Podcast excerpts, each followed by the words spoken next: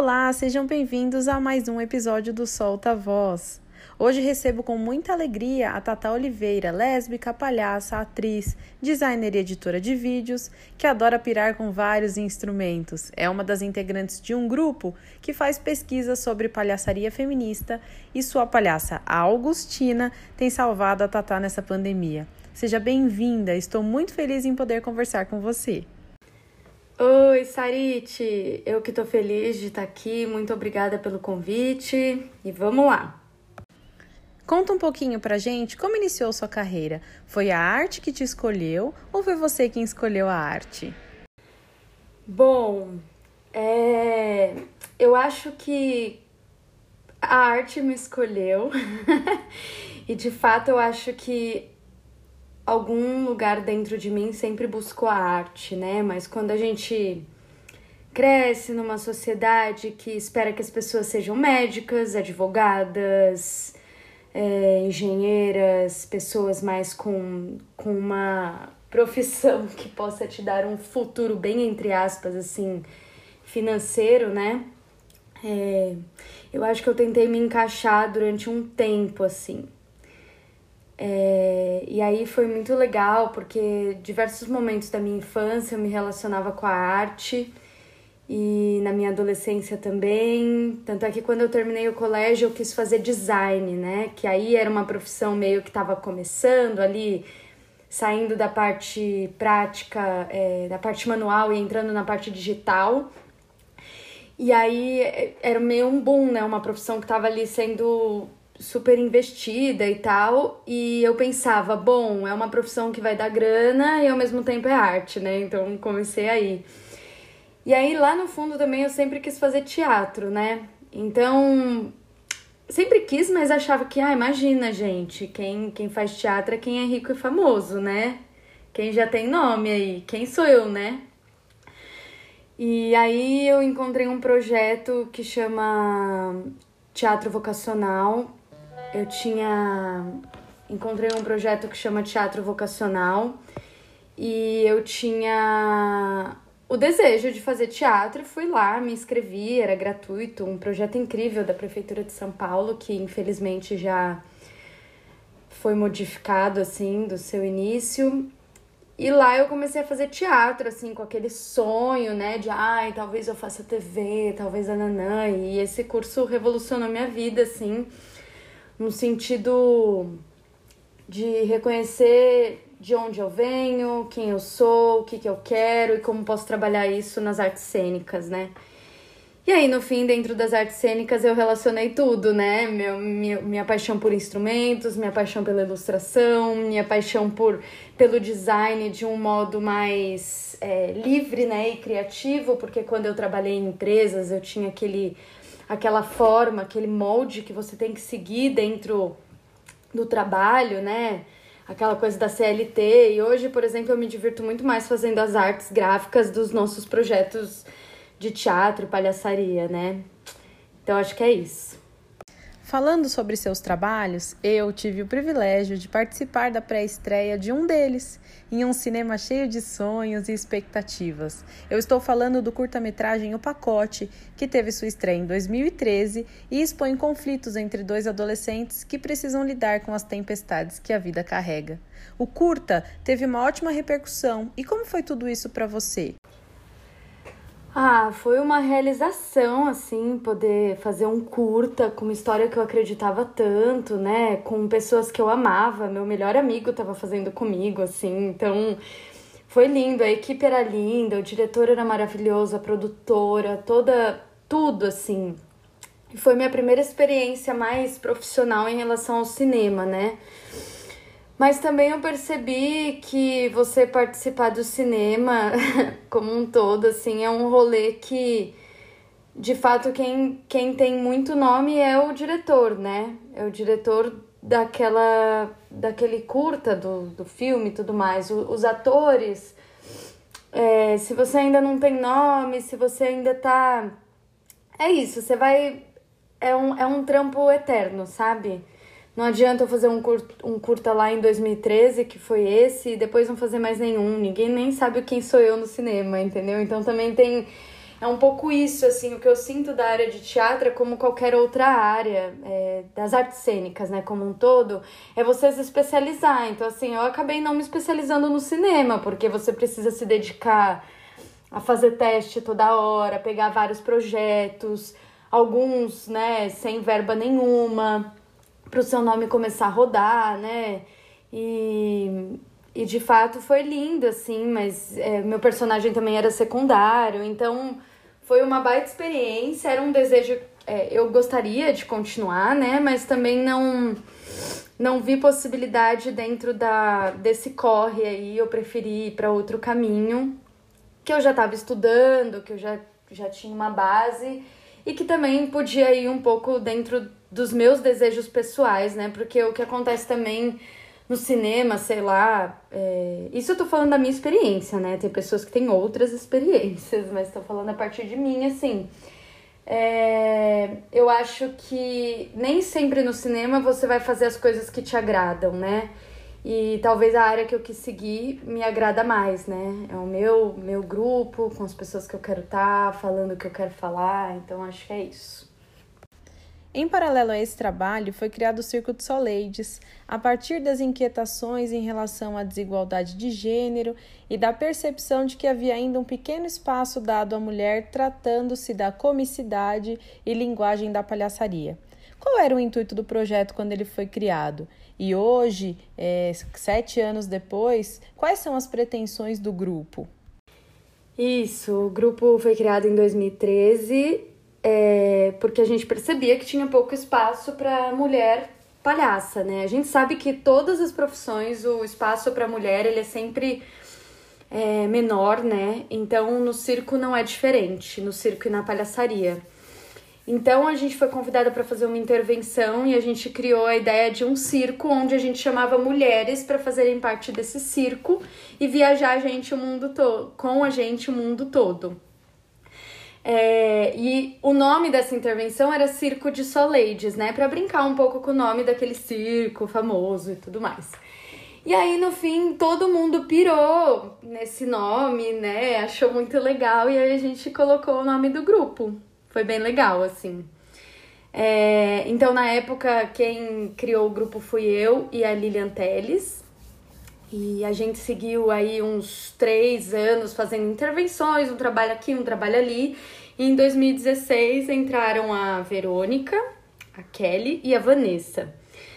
Aí a gente começou a, ativar um canal do Circo de Soleides, né, no YouTube. A gente criou esse canal para pesquisar também a máscara para para vídeo, né? Pesquisar o que, que é essa palhaça no vídeo. A gente começou a criar sketches sobre realidade de mulheres dentro de casa.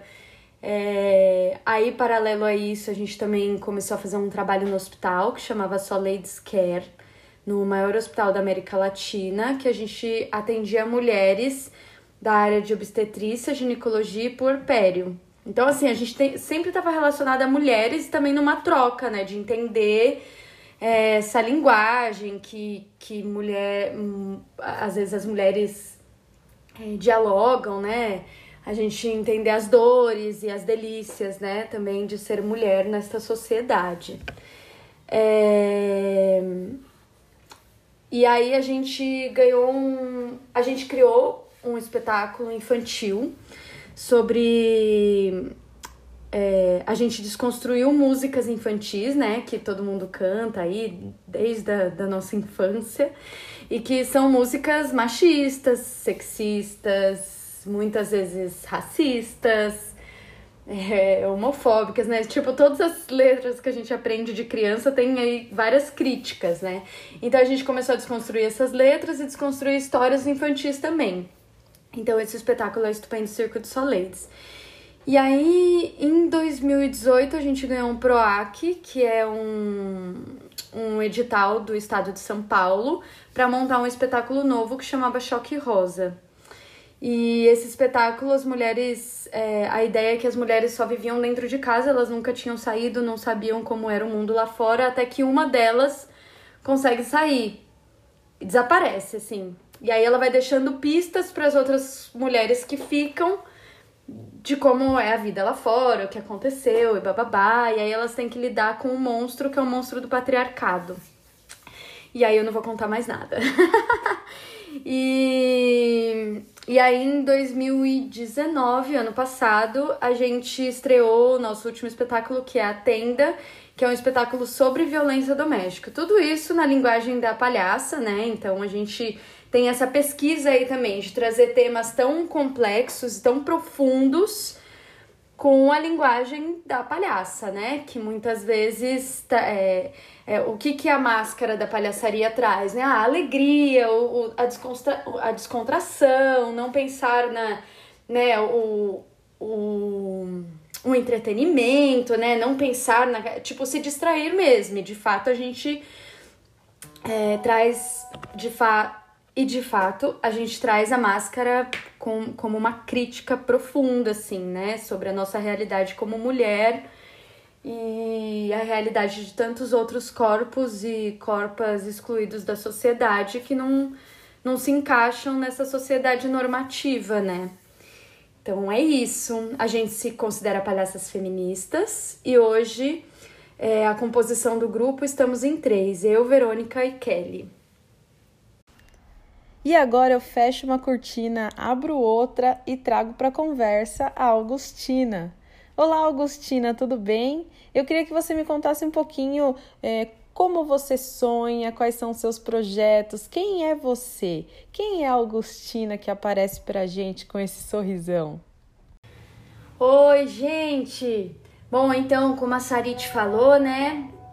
Oi, gente! Então, como a Sarit falou, né? Eu sou Augustina Sou palhaça do Circo de Soleides e sou muito sonhadora.